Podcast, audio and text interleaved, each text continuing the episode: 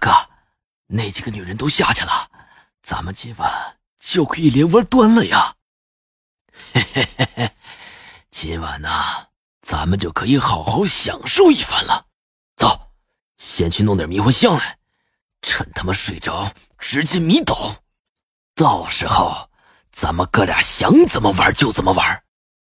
迷魂香，大哥，哪有迷魂香啊？笨蛋，黄蜂毒液不就是最好的迷魂香吗？走。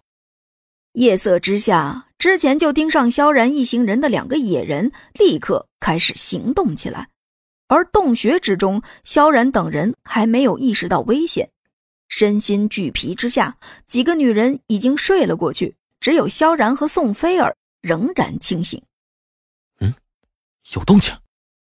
萧然敏锐的感知能力感受到了悬崖上的异常，所有人都被萧然这么一声给惊醒了过来，满脸懵逼的看着萧然。可宋菲儿的表情中没有一丝丝紧张的意思，反而看上去非常的期待。一会儿下来，躲在我的身后，对方应该只有两个人。萧然蹲在前面，小声说道：“他在山洞里面能明显的听到悬崖上面那两个人的交流。一会儿下去，先在他们鼻子上抹上黄蜂毒液，紧接着把那男的解决掉，剩下的娘们们慢慢享受。”好的，老大，看我的吧。两个人的对话结束后，萧然便看到那个藤条已经晃动了。他现在的视力在黑夜当中也是非常好用的。大家先装睡，然后等对方下来，我再搞他。萧然小声道。而这时候，直播间里的观众正观察的画面，则是那几个正在熟睡的美女和萧然身边的宋菲儿。他们只觉得萧然刚刚说的话，全都是现在直播的套路，都是演员按照剧本在演戏。就算一会儿真的会爬下来，两个人也都在观众们的预算之中。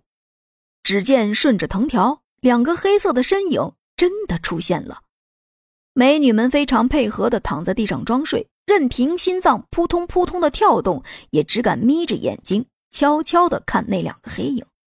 还没等黑影走近，一道身影直接窜了过去，吓得那两个人妈呀的喊了出来。这甚至在萧然的意料之外呀。仔细一看，才知道是宋菲儿，正抱着那人的脖子一顿乱咬啊！好家伙，看样子是又变异了。